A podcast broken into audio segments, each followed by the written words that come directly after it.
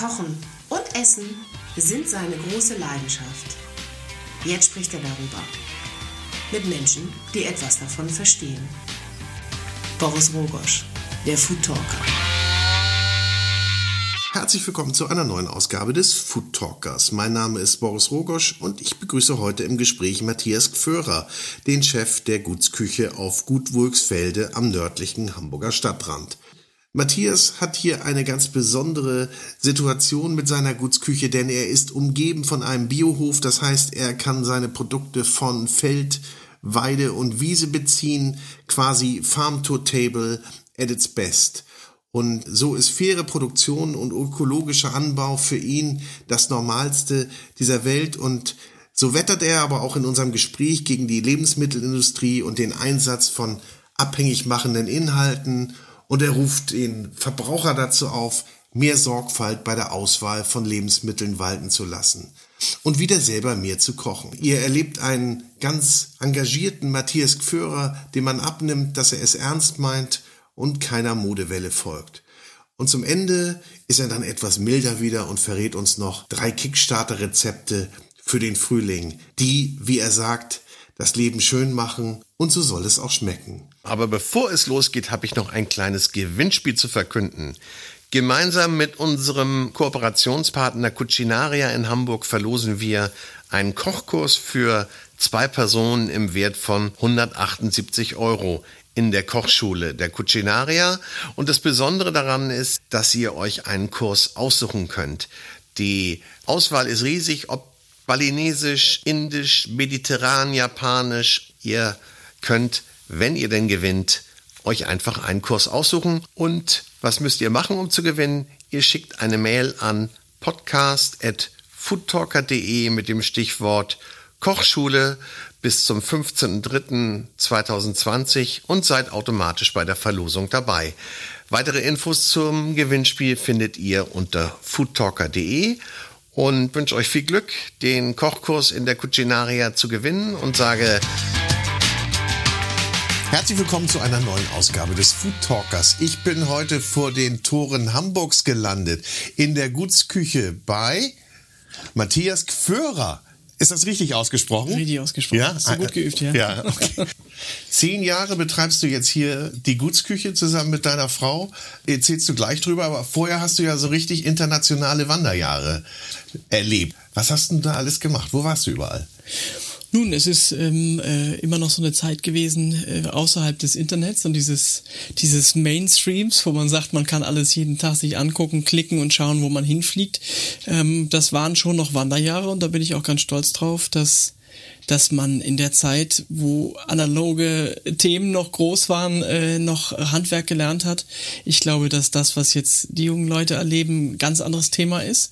Und ich konnte wirklich sagen, ich habe gern gereist. Ich bin ähm, nach der Lehre mit 18 los und äh, es ging nach Amerika, es ging in die Hauptstadt nach Berlin, es ging nach Südfrankreich, nach Barcelona, nochmal wieder nach Hamburg und äh, von da aus in den Mittleren Osten, in den Orient und dann zurück. Und ähm, die Aus Abstecher von diesen Orten, wo ich war, bis hin nach Sri Lanka und so weiter, waren immer sehr, sehr erlebnisreich. Und ja, das hat sich alles so ein bisschen manifestiert hier in den zehn Jahren Gutsküche. Wir haben eigentlich alles hier so ein bisschen mit einfließen lassen. Also wir lassen uns da nicht so dogmatisch auf irgendwas Regionales oder ich sag mal modern Deutsch oder ähnliches ein, sondern äh, wir sind da eine sehr weltoffene Küche, ja. Aber ihr habt einen Stempel und der heißt Bio?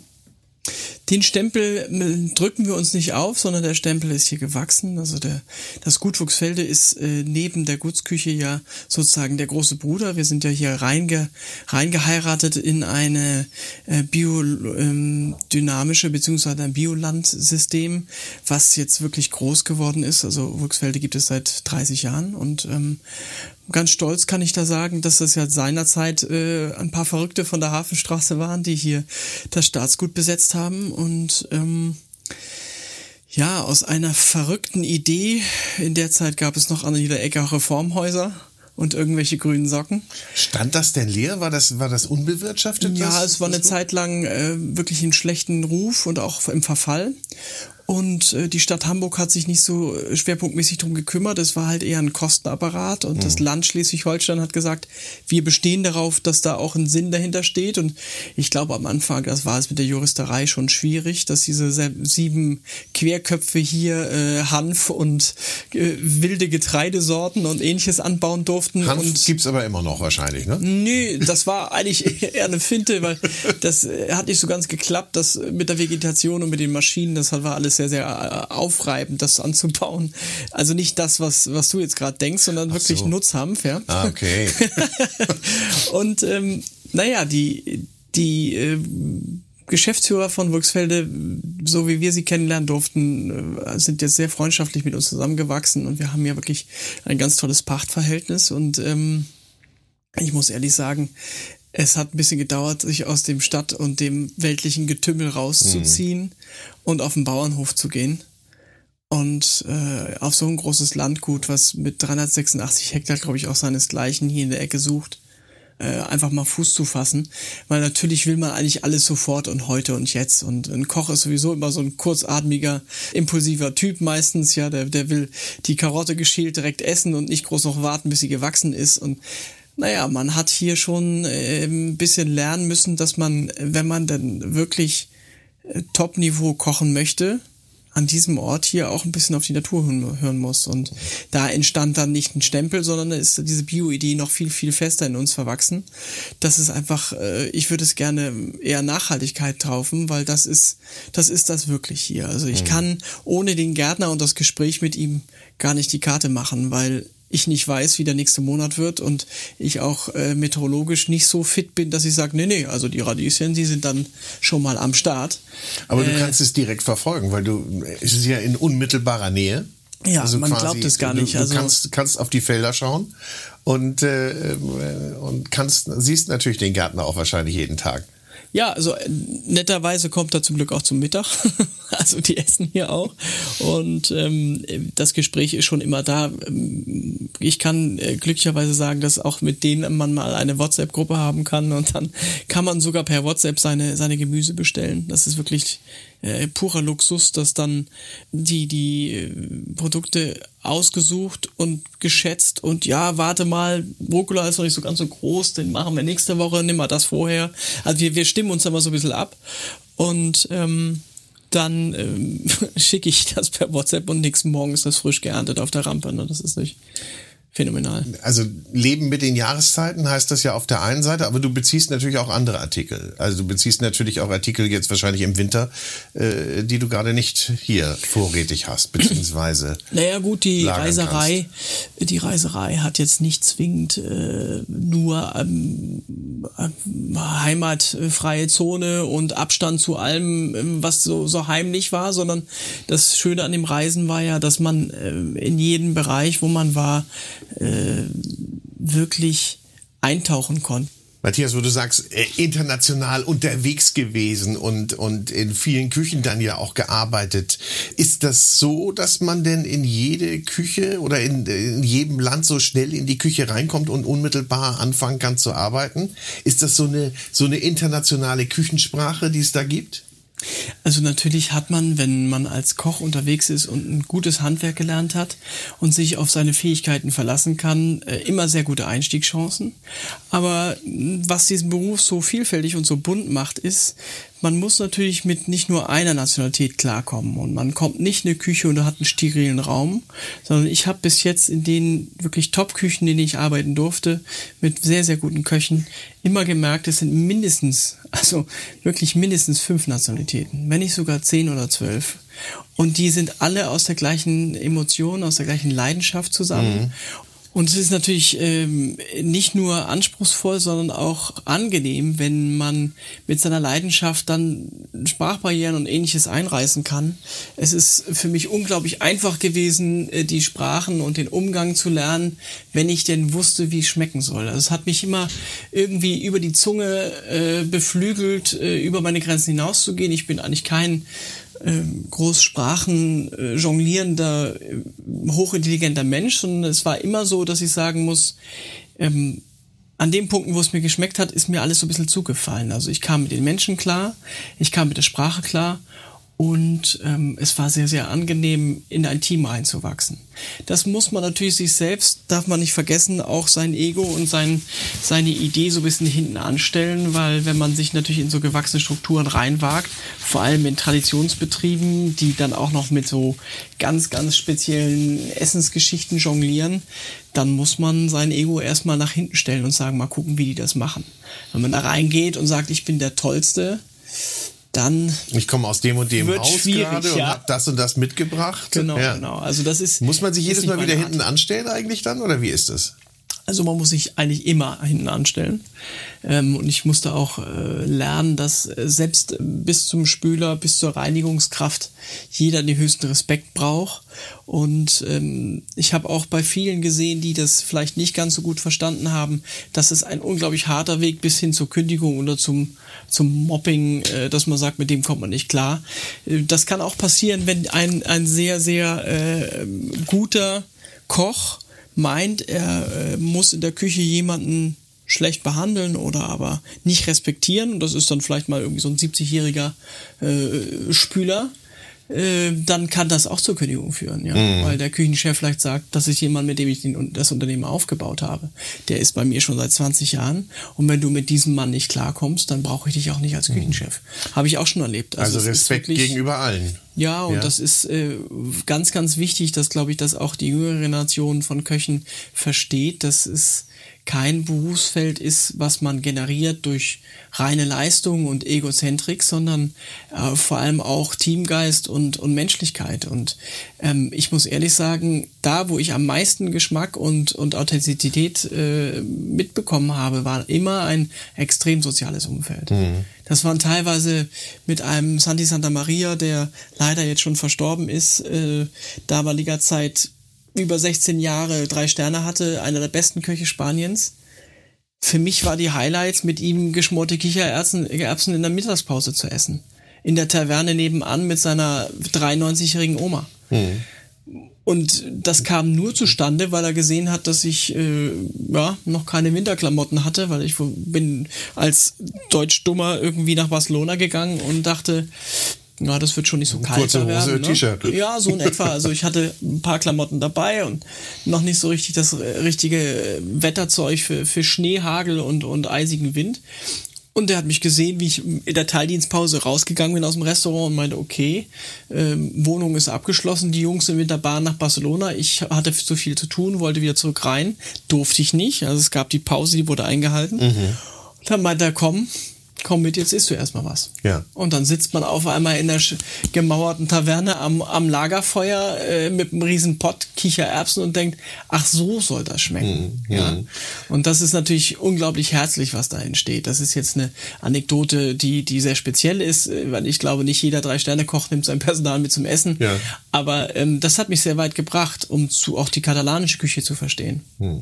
Kannst du denn sagen, wo du denn am meisten mitgenommen hast? Wer hat dir das meiste beigebracht?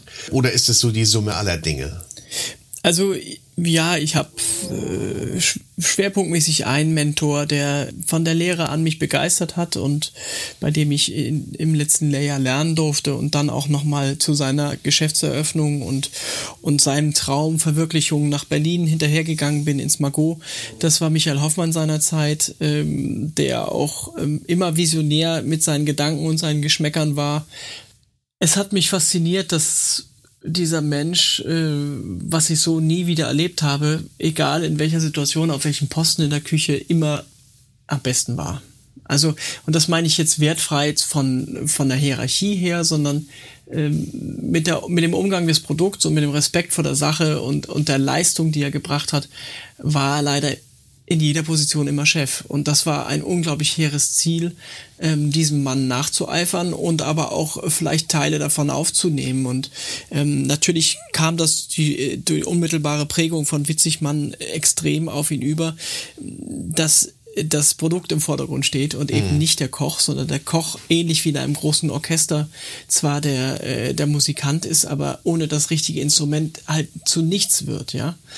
Ja, Und verstehe. ähm, das war in großen Teams immer angenehm, mit weiter zu spinnen, dass man sagt, man, es geht ja irgendwo um das hehre Ziel, jemanden nicht nur satt, sondern auch glücklich zu machen.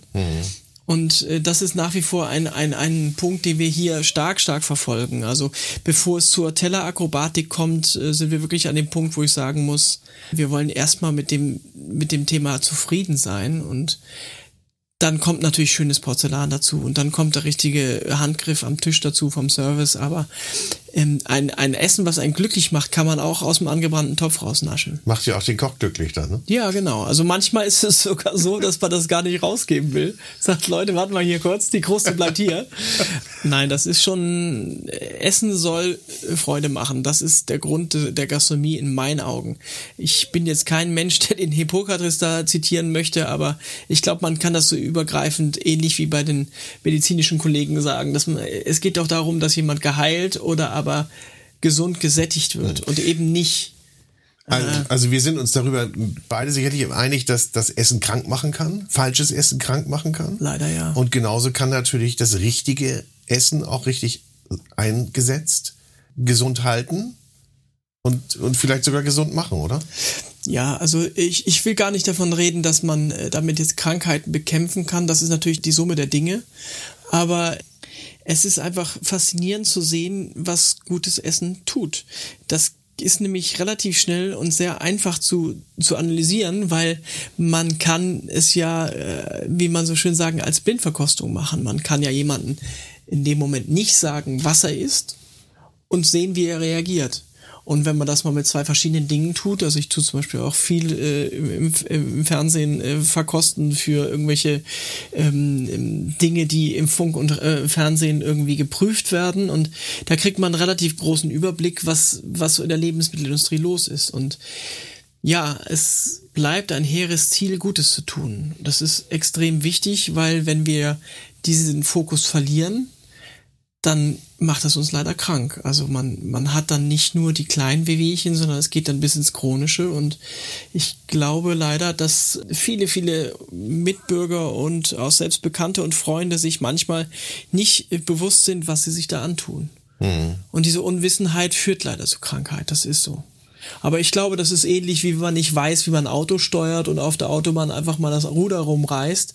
Äh, ist auch nicht so gesund. Ja, also Essen ist nur nicht ganz so, ganz so brachial. Mhm. Ja, es geht auf einen langen, schleppenden Prozess, aber es, es ist ähnlich äh, wie mit dem Auto vor die Wand fahren. Ja. Aber wir, ja, gut, das mache ich nicht absichtlich, aber absichtlich möglicherweise das Falsche zu essen oder auch zu essen, was mir nicht gut tut, was ich dann im Nachhinein merke.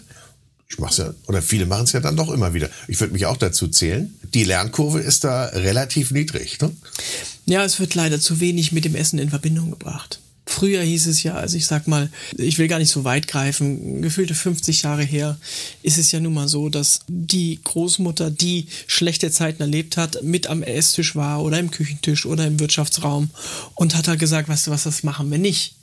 Weil das ist nicht reif und das schmeckt so nicht. Mhm. Oder das sollst du lassen, weil das bekommt ihr nicht. Oder du machst jetzt mal, äh, mal ganz blöd gesprochen, äh, aus den und den Auszügen mal einen Wickel und dann gucken wir in einer Stunde, wie es ist, bevor du zum Dorfarzt läufst. Jetzt ist es ja leider so, dass äh, selbst im Gesundheitssystem alle ein bisschen überlastet sind, weil sie unnachgedacht und ungefragt einfach viel zu hoch frequentiert werden. Also ein Koch ist ja auch schon so ein bisschen Psychologe. Der muss ja mit allen Allergenen und allen Belastungen und Umweltschäden sozusagen jonglieren und am besten alles in die Speisekarte reinpressen. Und ähm, was ich so ein bisschen dabei beobachte ist, also ich finde es richtig, dass man sich darum kümmert und da auch so ein bisschen, ähm, wie soll ich sagen, die, die, die Oberhand behält, weil man ja Spezialist der Nahrungszubereitung ist. Also man wird ja wirklich hoch geschätzt von dem Publikum.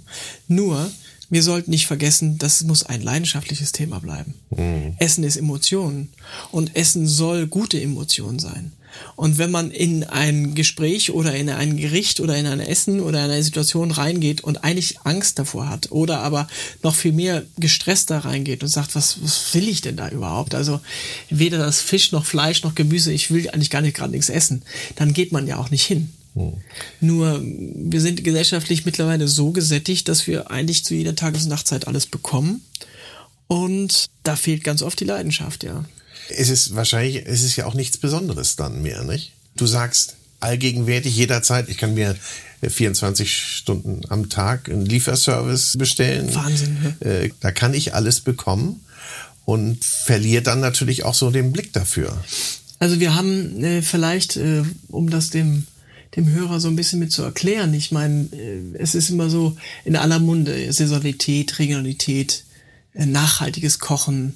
Ähm, das sind aber alles ganz alte Themen und ich muss ehrlich sagen, äh, jemand, der zu Hause es noch beibehalten hat in der heutigen Zeit, ein Schneidebrett, ein Messer, einen vernünftigen Topf, eine Pfanne zu haben und sich was da reinzuschmeißen und vielleicht auch, wenn es mal ein bisschen an die Wand fährt, mal Sachen zu probieren, die er selber in der Hand hatte, der belohnt sich jedes Mal mit dem Aha-Effekt. Und ich muss ehrlich sagen, meine Luxus-Rubrik fängt an bei einer vernünftigen Kartoffel mit einer echt leckeren Butter und ein bisschen Meersalz. Also da ist, da bist man schon ganz weit vorne. Wenn das frisch zusammenkommt, ist das wie so ein Zwei-Komponenten-Kleber, ja. Das ist sowas von lecker. Mhm. Und ähm, da brauche ich keine Trüffelkartoffeln, da brauche ich keine Maniokwurzeln vom Asiamarkt um die Ecke als Aktion diesen Monat, probieren Sie aus, sondern da muss ich einfach mal mich damit beschäftigen, wann was wächst. Und ich freue mich auch jetzt schon wie Bolle auf die Spargelzeit, weil wir ähm, nur den Spargel von einem benachbarten Hof nehmen. Und er hat fünf Sorten. Und die fünf Sorten sind sehr eng gesteckt, also die, die wachsen in der Spargelzeit bis in den Violett-Grün rein, dann auch noch ein bisschen länger. Aber danach ist Schluss. Hm. Und diese Zeit ist so komprimiert, also eben nicht fast zwölf Wochen, sondern eigentlich sind es nur ist ganz eng nehme fünf Wochen, wenn man das Wetter so wie es jetzt ist, äh, wenn es nicht mehr so richtig warm wird ja. zum Anfang, dann braucht er schon ein bisschen länger. Aber er belohnt einen halt mit einem unglaublich guten Geschmack. Mhm. Das, da brauchst du dann auch nicht so viel, ne? Nein, den schäle ich und esse die erste Pfund also als Rohkost, ja. Das ist unfassbar. Ja? Also Spargel roh ist der Hammer und vor allem, wenn er dann auch ein bisschen länger gewachsen ist und Wärme von der Sonne bekommen hat und nicht von Heizschlaufen.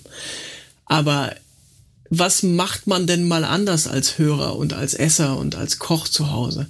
Vielleicht einfach mal ein Discounter-Spargel aus der letzten Preisrubrik. Also ich meine wirklich das günstigste Programm kaufen, nicht viel, sondern nur ein paar Stangen und dann einfach mal zum Demeterhof und da ein paar Stangen mitnehmen und dieses Mal wirklich ohne große Meinung probieren.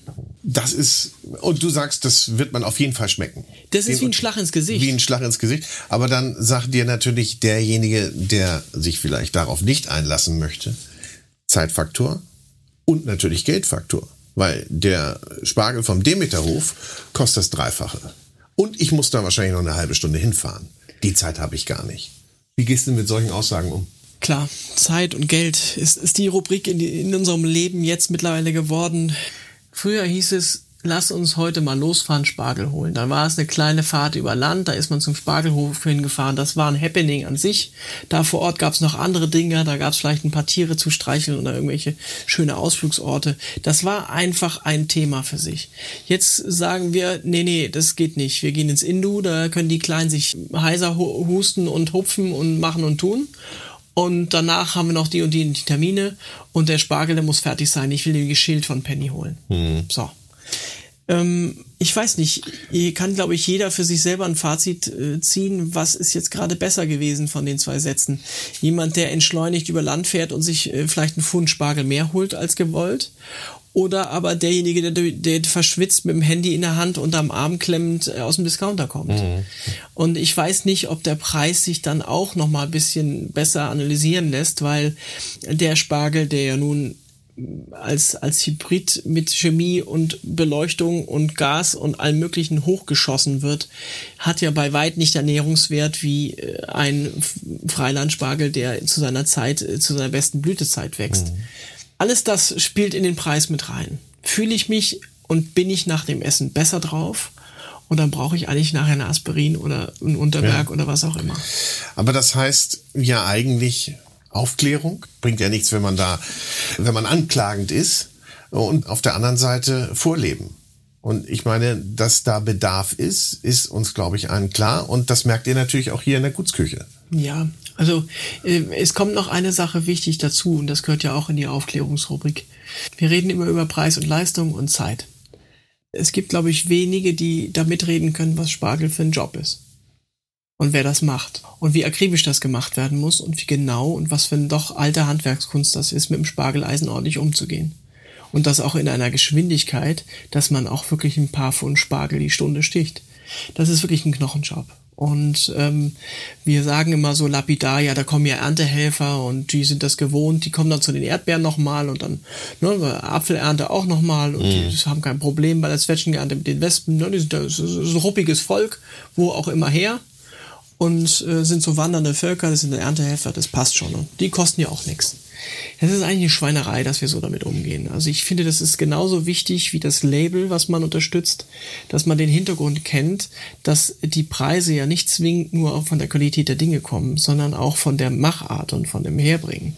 Also ich unterstütze mit dem billigen Gemüse und den extrem billigen Obst und der doch sehr unreifen Ware, die einfach nur das ganze Jahr irgendwo rumliegt.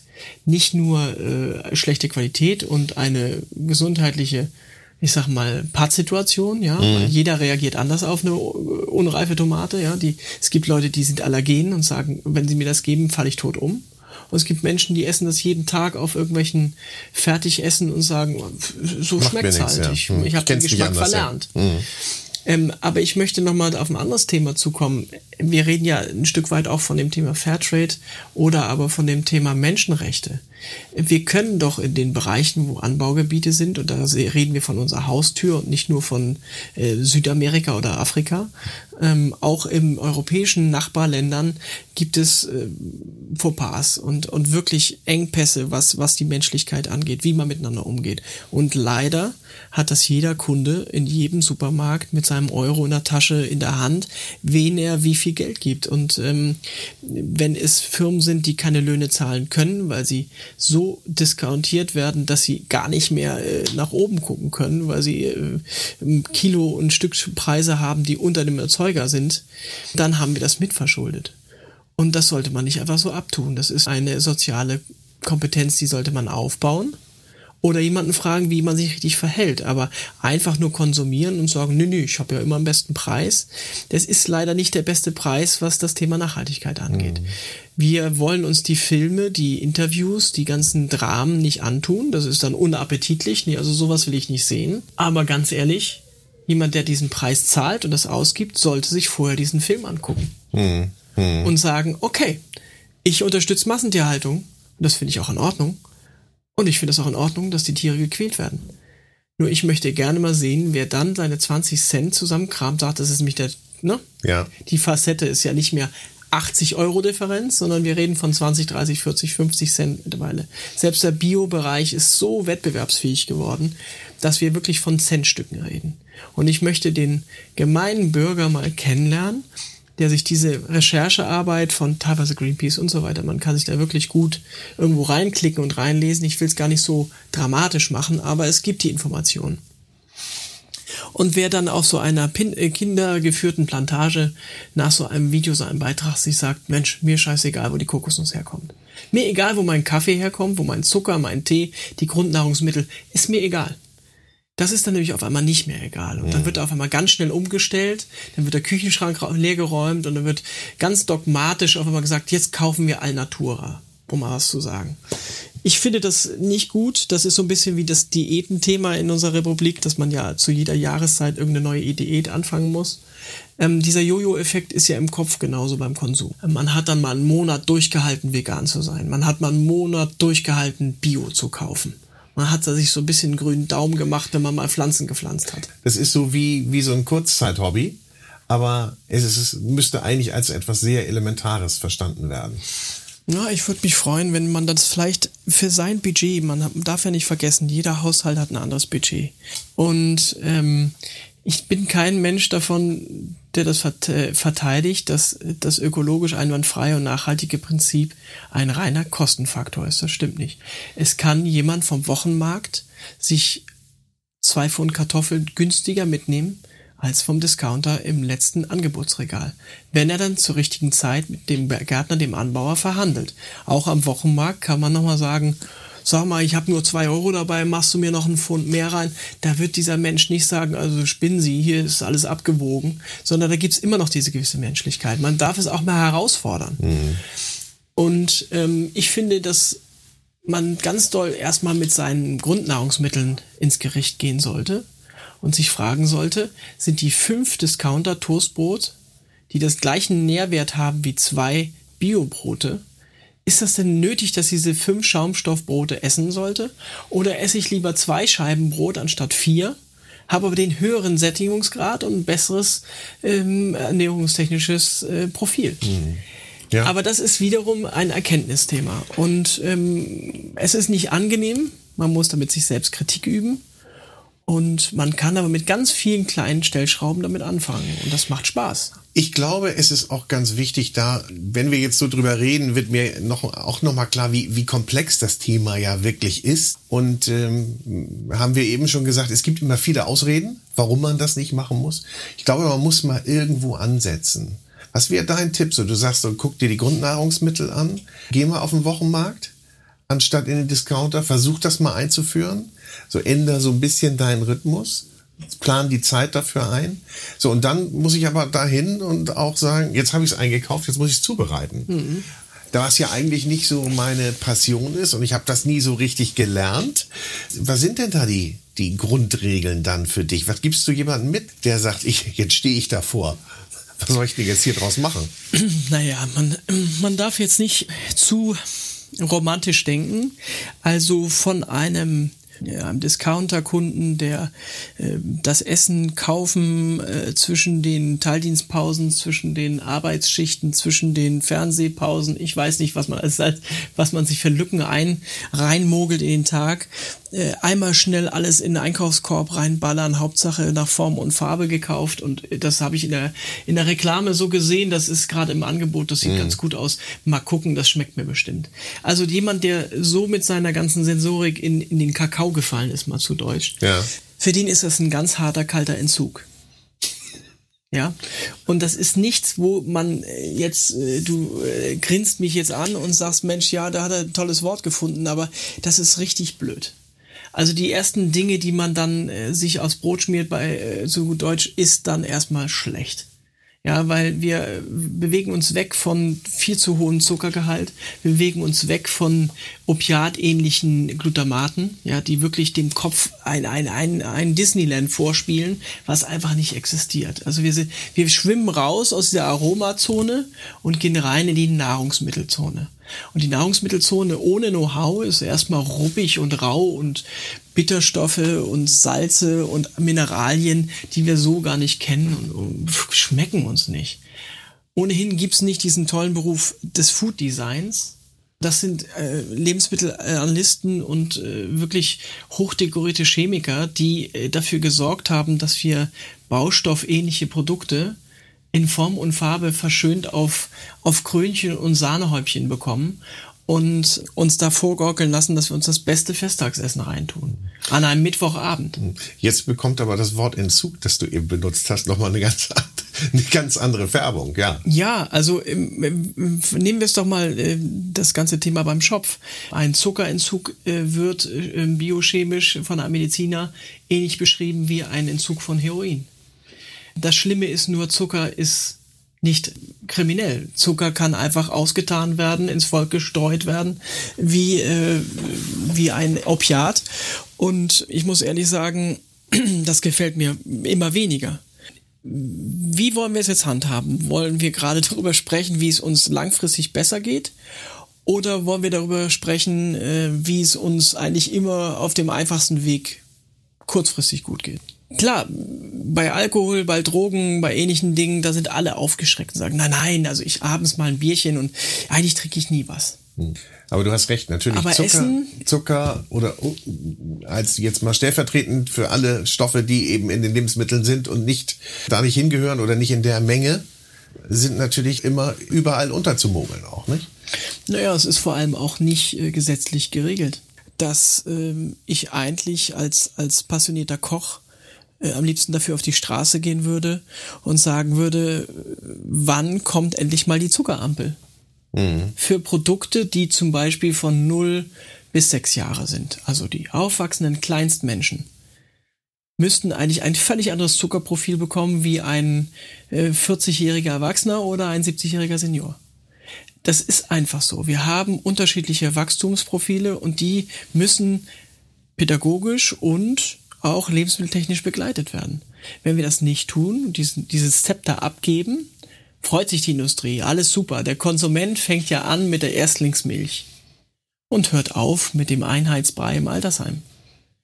Das Problem ist nur, dieses Profil haben wir abgegeben an eine Industrie, die äh, nicht daran interessiert ist, dass wir glücklicher werden, sondern einfach, dass wir langfristig konsumieren. Das hat nicht so viel mit dem Glückkonzept zu tun. Das hat eher damit zu tun, wie lang kann ich jemanden äh, zum Aderlass hier äh, führen. Mhm. Ja, wie lange kann ich sein Budget schröpfen? Mhm. Was braucht er, wenn er 30 wird? Was will er dann feiern? Welche Kombination in Softdrinks braucht er? Und ähm, ja, ich will jetzt nicht zu weit rausschwimmen, mhm. dass das alles so so kleinkriminell ist. So, aber ähm, mich du, nervt das schon ja. sehr, ja, muss man sagen. Ja, das merkt man. Entschuldigung. Also sehr leidenschaftliches Thema für dich, aber du, du nimmst mich auf jeden Fall da total mit. Es ist natürlich auch immer dann die Frage, das hatte ich ja eben schon gesagt, wo fängt man denn an und was sind denn da die kleinen Schritte? Du hast jetzt die Möglichkeit, in deinem Restaurant, in deiner Küche ein Vorbild zu sein. Das wird gut angenommen hier. Ich meine, ihr seid seit zehn Jahren erfolgreich mit diesem Konzept. Siehst du denn da so eine Änderung schon in dem Nutzerverhalten oder sagst du, unsere Gäste sind eh schon da einen Schritt weiter? Also ich bin wirklich motiviert. Ähm, das hat jetzt nichts mit zehn Jahren zu tun, aber ich würde sagen, seit etwa vier Jahren ist der Markt mm, in einem Revolutionsstatus. Und das war anfangs so ein bisschen geliebäugelt mit, ja, ja, Öko, ne, das ist immer gut, ja, super.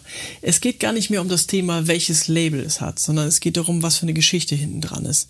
Ich habe mittlerweile viel Kontakt, äh, auch mit durch Lehrlinge, durch Auszubildende, durch, durch die ganze Nachwuchsförderung mit den jungen Leuten. Und ich muss ehrlich sagen, es fühlt sich an so ein bisschen wie 70er Jahre Revolution ohne, ohne Blumen aber dafür mit einem vernünftigen Essen. Also ich, ich kenne immer mehr, die sich zum Kochen treffen. Ich kenne immer mehr, die zum Beispiel sowas wie deinen Podcast hören und sagen, mal schauen, was der so sabbelt. Und das höre ich mir am, im Auto an und danach gehe ich einkaufen und dann mache ich das mal so.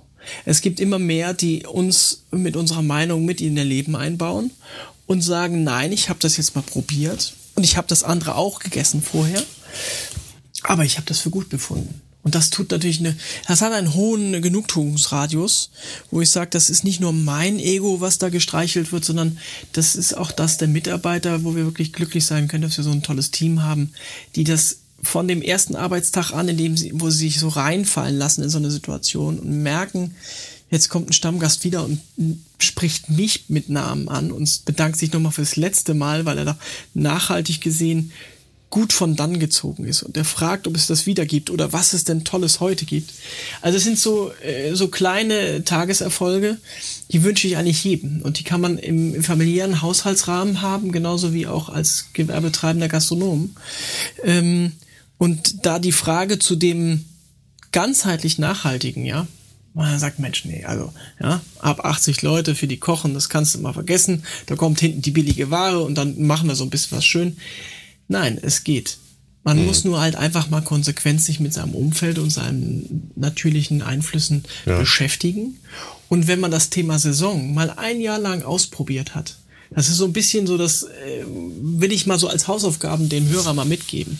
Versuch doch mal zu Hause nicht nur einen Tag, eine Woche oder mal so eine, so eine Szenerie durchzuleben, sondern versuch doch mal, es gibt das online. Man kann es wirklich toll klicken mit Anbaukalendern, mit saisonalen Ratgebern, was wann wirklich wächst, in welchem Radius zu seinem Haushalt. Mhm. Man kann es sogar per Google Earth schon steuern und sagen, wo wohne ich denn, was gibt's bei mir? Es ist wirklich einfach gemacht über, ja. über das Internet. Und dann einfach mal die richtigen Sachen anklicken und nicht sagen, wo ist der nächste Discounter, sondern was wird in meiner Region noch angebaut oder was kriege ich wann. Und der Geschmack belohnt zu jeder Tages-Nachtzeit, das ja. ist so. Gibt es denn für dich so ein Produkt, wo du sagst, das würde ich niemals verarbeiten und auch niemals einkaufen, weil das einfach. Äh, das ist so, das ist ja so ein, so ein heißes Thema. Ne? Was, okay. was würde ich niemals verarbeiten? Also die Liste ist extrem lang. Okay. Ja? Ähm, ich würde mal sagen, ich finde es unglaublich verwerflich, dass wir heute gesellschaftlich keine Kontenance untereinander haben. Zum Beispiel beschmunzeln wir sowas wie Haifisch. Flossensuppe. Oder sagen, naja, das würden wir ja nie essen. Aber in anderen Kulturen, da machen die das halt so. Ähm, eigentlich esse ich alles. Nur es muss halt äh, auf einem sehr humanen und angenehmen Weg gewachsen, aufgezogen oder aber bis zum Ende auch noch begleitet in meine Pfanne rutschen und eben nicht auf dem übelsten Weg äh, zurecht gebastelt. Und ähm, ich habe da weder Geschmacksbarrieren noch irgendwelche andere Dinge, die mich beeinflussen, sondern eher die Frage nach dem Wie. Mhm. Wie ist das Produkt entstanden? Wie ist es gehandelt worden? Wie ist es verarbeitet worden? Und wenn da dann große Fragezeichen stehen, dann fliegt es raus. Ja, es fliegt gar nicht erst rein in meinen okay. Kopf. Ja? ja? Also rausfliegen, da muss man sich auch zu überwinden, sondern da mache ich aber einen Bogen drum. Wenn wir jetzt mal einkaufen gehen würden mhm. und sagen, wir kochen mal jetzt gemeinsam, mhm. was, was würden wir denn jetzt frühlingsbedingt auf dem Markt finden, beziehungsweise was würden wir denn so kochen, um den Frühling mal einzuläuten? Du kamst vorhin schon mit der Kartoffel um die Ecke, vielleicht können wir die irgendwo einbauen. Ja, also ich muss so ein bisschen äh, an, an, an Frühling zu Hause äh, bei Oma denken. Also da äh, meine ich jetzt nicht die Hamburger Oma, sondern die, die, die Oma aus Gießen. Ähm, da war ganz klar, es, äh, es gibt ja einen ganz tollen großen Philosophen und Dichter in unseren Reihen, der da gelebt hatte. Goethe äh, hat halt einfach grüne Soße geliebt. Und ich glaube sogar, er war derjenige, der das äh, letztendlich äh, doch wirklich verfasst hat, aufgeschrieben hat von seiner Haushälterin und das dann sozusagen äh, modern gemacht hat in der Frankfurter Upper Class, ja. Also mhm. die, die gelehrten Leute haben dann auf einmal Quark und Kräuter und ein bisschen Leinöl und diese Dinge einfach mal frisch gehackt gegessen. Und was das Schlimme daran war, es hat auch noch ein Lächeln auf die Lippen gezaubert, ja. Also man fühlt sich danach einfach besser. Man muss dazu sagen, zu der Zeit haben die Menschen noch unglaublich unter äh, schlimmen Dingen gelitten, also Schlafstörungen bis zu Blähungen und irgendwelchen ganz bösen Dingen, weil einfach zu viel fettes und, und träges Essen gegessen wurde, also geschmorte Eintöpfe, selbst im Frühjahr noch, weil sie einfach gar nicht wussten, welche Kräuter, kneipähnlich, sage ich mal, mhm. Äh, vitalisierend sind. Ja. Und die Frankfurter Soße, begleitet mich jedes Frühjahr wieder und ich freue mich jedes Jahr wieder darauf.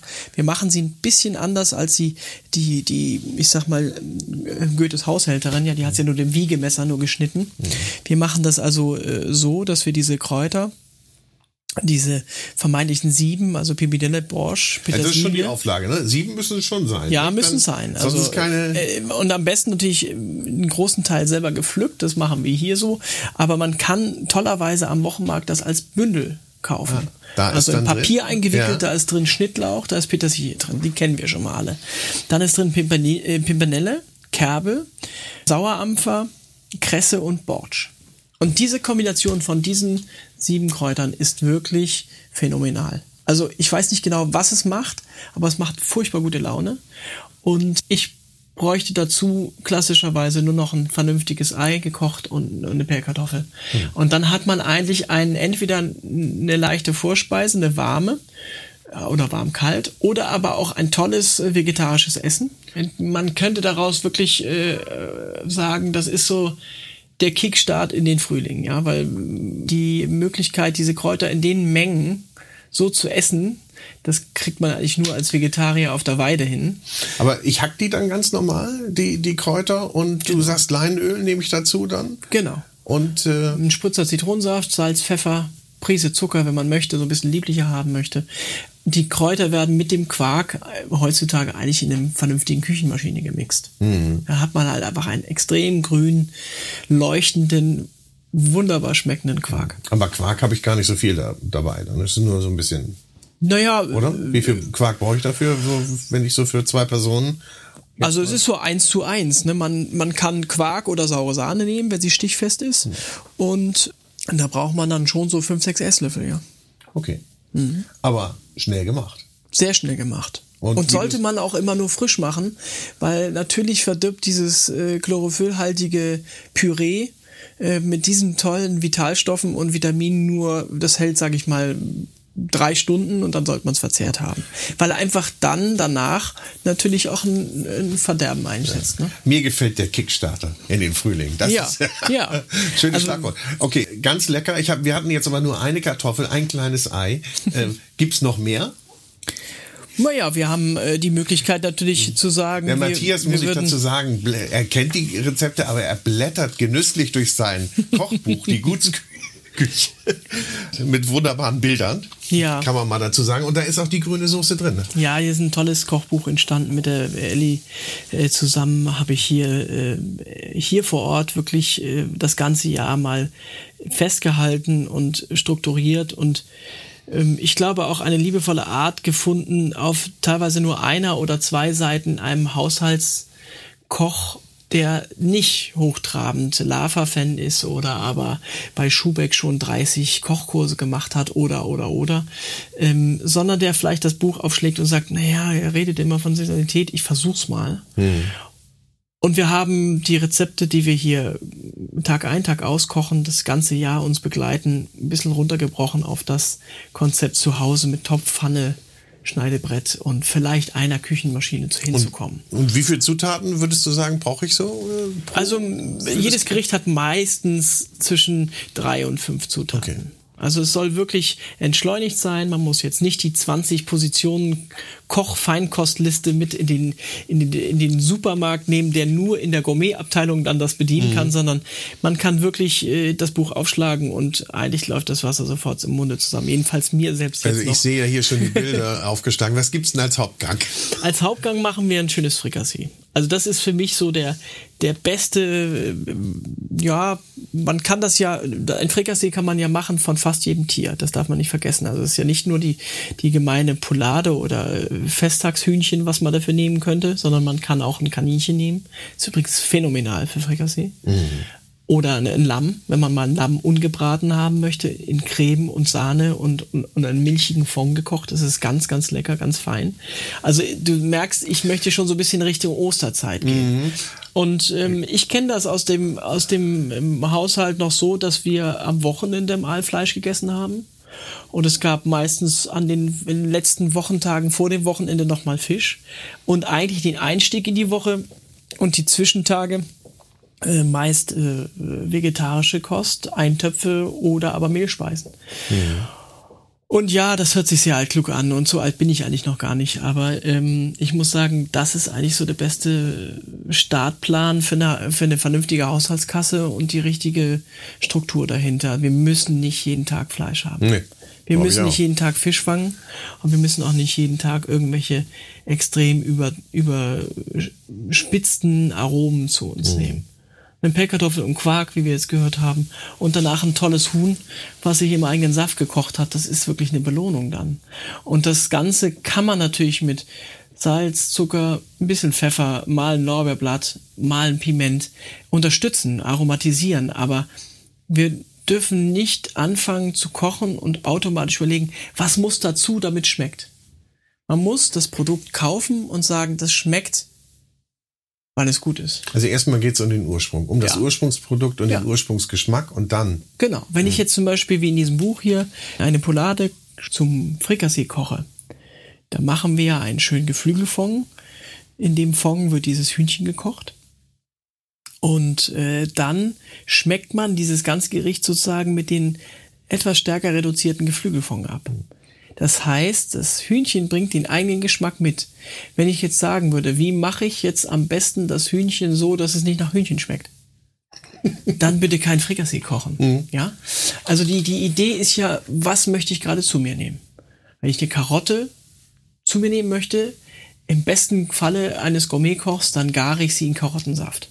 Oder aber ich mache es zu Hause so, dass ich sie mit wenig Wasser, einer Prise Zucker und Salz und nur so ein Tropfen Wasser zum Dämpfen gare. Dann kocht sie fast im eigenen Saft. Mhm. Also muss nicht so hochtrabend kommen. Aber wenn man es richtig schön machen will, Stückchen Butter, Prise Salz, Prise Zucker, ein Schluck Karottensaft und da drin mal die, die Möhren schmoren, dann endet man auf einmal bei einer Möhre, die sich verdoppelt hat vom Geschmack. Ja, also ich verstehe. Ich verstehe, was du meinst. Und es ist ja meistens so, man, man ist ja so quasi so übermotiviert häufig in der Küche und sagt so, das muss noch ran und das muss noch ran. Und das habe ich schon mal gesehen, dass man das damit auch kombinieren kann. Genau, genau.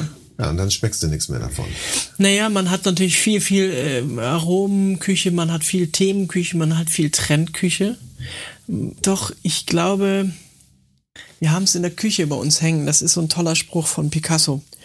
Der, der, wenn man es im übertragenen Sinne sagt, wenn man das Handwerk wirklich richtig gut gelernt hat, dann darf man es als Profi auch brechen. ich will das mal andersrum sagen. Wenn man nicht weiß, was man tut, dann sollte man nicht Tütü machen. Dann sollte man nicht irgendwie vermeintlich kreativ werden mit Dingen, die miteinander ganz komisch reagieren können. Also beim Backen ist es das Schlimmste. Ja, man, wer nicht backen kann, der lässt die Finger davon, der nimmt den Fertigkuchen. Aber Backen ist so einfach, sich beizubringen und so tolle Erfolgserlebnisse und so süß und so zuckrig und so lecker. Nur, man muss sich ranwagen. Und auf Picasso übertragen wäre es dann, lern erstmal den geraden Strich, bevor du überhaupt mit einer Farbe Gegen die Wand wirfst, genau. So, unsere Poulade ist nicht in der Wand, sondern am Top, im Topf. ja, genau. Und es gibt dazu auch echt nur einen leckeren Reis, wo eine Flocke Butter mit rankommt. Der Reis wird nur aufgetunt mit, mit wirklich äh, gepulten Erbsen und in dem Falle die Erbse äh, Kann ich da schreit, tiefgefrorene nehmen? kann man machen, Ja, ja. okay. Habe ich auch überhaupt kein Problem mit, weil genau das ist die Zeit, die uns meistens fehlt, sich in der Küche noch die Erbsen zu poolen. Aber wer es ganz ernst nehmen möchte, eine gepulte Erbse schmeckt natürlich anders.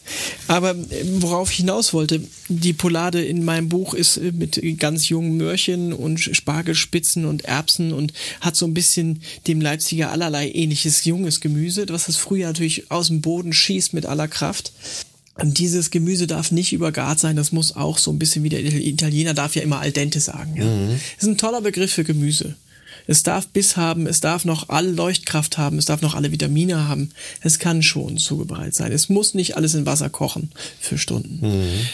Wichtig ist mir bei dem Gericht gewesen, dass wir mal wegkommen von äh, vermeintlich Knoblauch, Petersilie und äh, Dill oder ähnlichen Dingen und mal in den Garten gucken. Man hat vielleicht auch mal eine Rabatte, die nicht irgendwie am Fußweg ist oder beim Haustier zu nah dran. Und das Witzige ist, der Frühling fängt bei mir immer mit Girsch an. Den ganzen äh, Frühsommer, Sommer über sieht man ihn knöchelhoch irgendwo als Unkraut. Eigentlich ungeliebt, ja. Rumnerven, ja. Man, der, der Gärtner sagt, meine Güte, den Mist, den Golden, die, wie hat der Gärtner letztens gesagt, die grüne Pest. Ja. Ja. Okay. Und wenn der wissen würde, dass ich äh, in den ersten Sonnenstrahlen, wenn so der Frost weg ist, äh, diese, diese Girschblätter, wenn sie noch so rosa, weiß, violett ins Grüne übergehen, sich gerade öffnen. Dass es eins der stärksten Petersilien-ähnlichen Erbsenaromen ist, die man so im Garten pflücken kann. Okay, Und ja. wenn man das dann mit den Zuckererbsen zusammen kombiniert, dass es einen absoluten Aha-Effekt gibt, dann würden sie nicht mehr so drüber reden. Also hat dein, kann das Essen, mein Essen dann auch wirklich eine Komponente haben mit wirklich selbst geernteten? Fast schon, fast schon Koriander-ähnliche Aromen. Ja? Ja? wirklich, äh, der hat richtig Dampf. Und ab wann kommt der? Nun, der ist jetzt äh, schon am Wachsen. Ähm, eigentlich äh, Ende Februar äh, bis in die Mitte März rein ist der richtig ganz zart, so ganz toll. Sehr gut. Sehr gut. Osterzeit, ja. Ja. Das Frikassee, wie würzig das? Eigentlich äh, wird sich das gar nicht. Es ist so, dass ein Frikassee vorher ja nicht gewürzt werden kann. Wir haben ein küchenfertiges Hühnchen, das kommt in den Topf mit einem vernünftigen Fondansatz. Das heißt, nicht in kaltes Wasser ohne Geschmack, sondern wir kochen das Wasser einmal auf. Das wird vernünftig mit einem Blaubeerblatt und ein bisschen Salz und ein Gemüse, Suppengemüse gewürzt und abgeschmeckt. Einmal aufkochen, dann das Hühnchen mit rein. Dann das Hühnchen äh, langsam simmern lassen. Dabei entsteht so ein bisschen Schaum und es wird alles so ein bisschen vom Trüben ins Klare gekocht. Dabei kann man dann mit einer Suppenkelle das alles ein bisschen sauber machen und dafür sorgen, dass dieser Fond schon allein duftet und toll aussieht. Das belohnt einen schon auch in der Machart dieses ganzen Themas.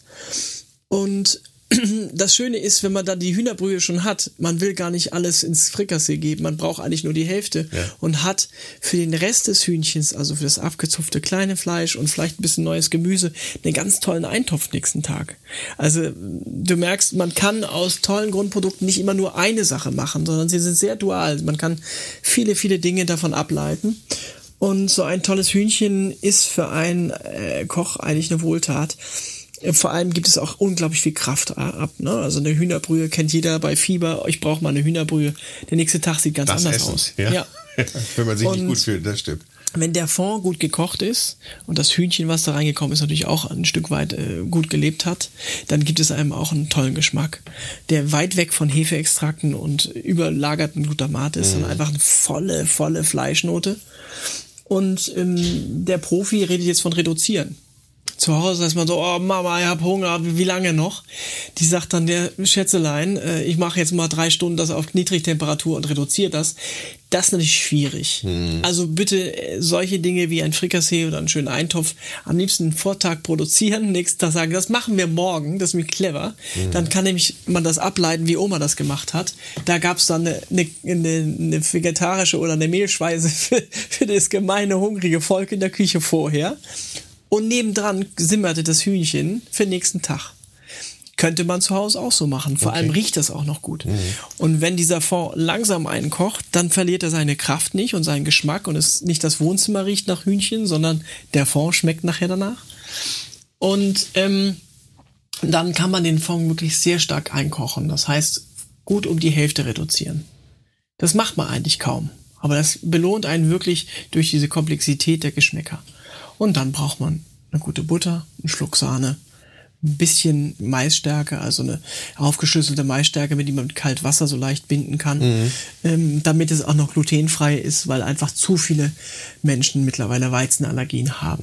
Mhm. Also äh, es kommt hochwertiges Laktose rein, Sahne, Butter, ein bisschen Maisstärke und dann wird dieser Fond abgezogen und da rein wird dann das gepulte Hühnchen gelegt.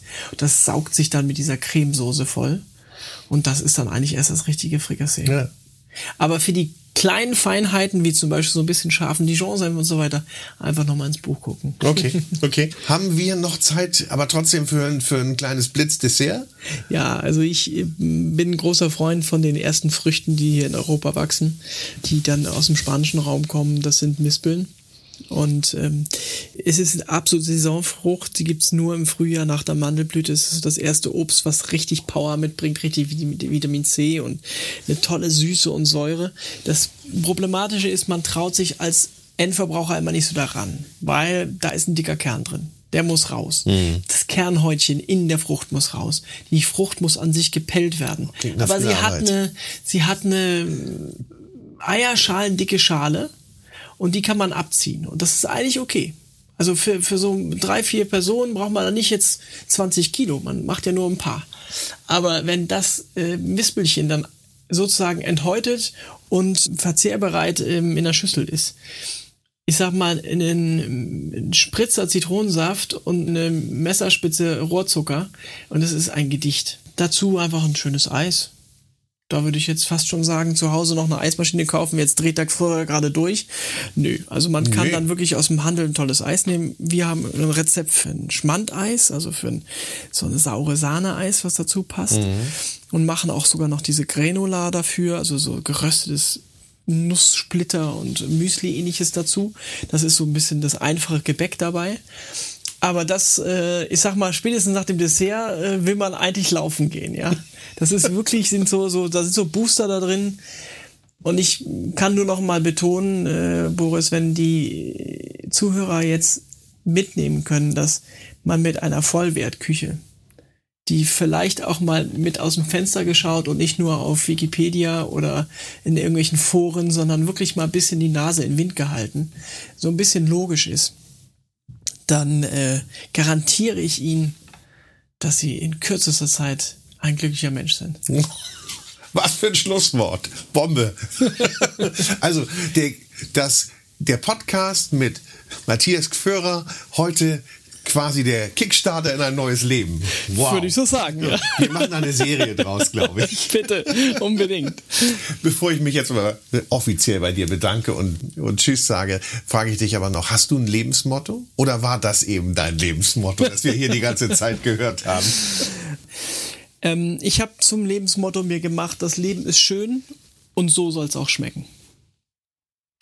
Besser geht's nicht. Matthias, ich danke dir. Okay. Vielen Dank. Sehr, sehr gerne. Ciao.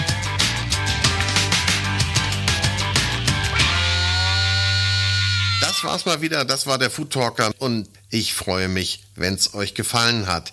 Sage Danke und bis zum nächsten Mal.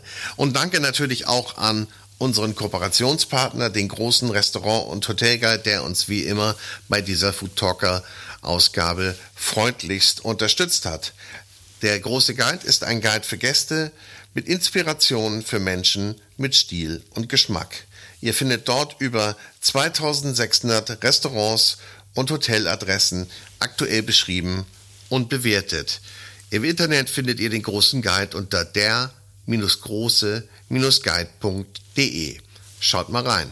Viel Spaß und bis zum nächsten Mal.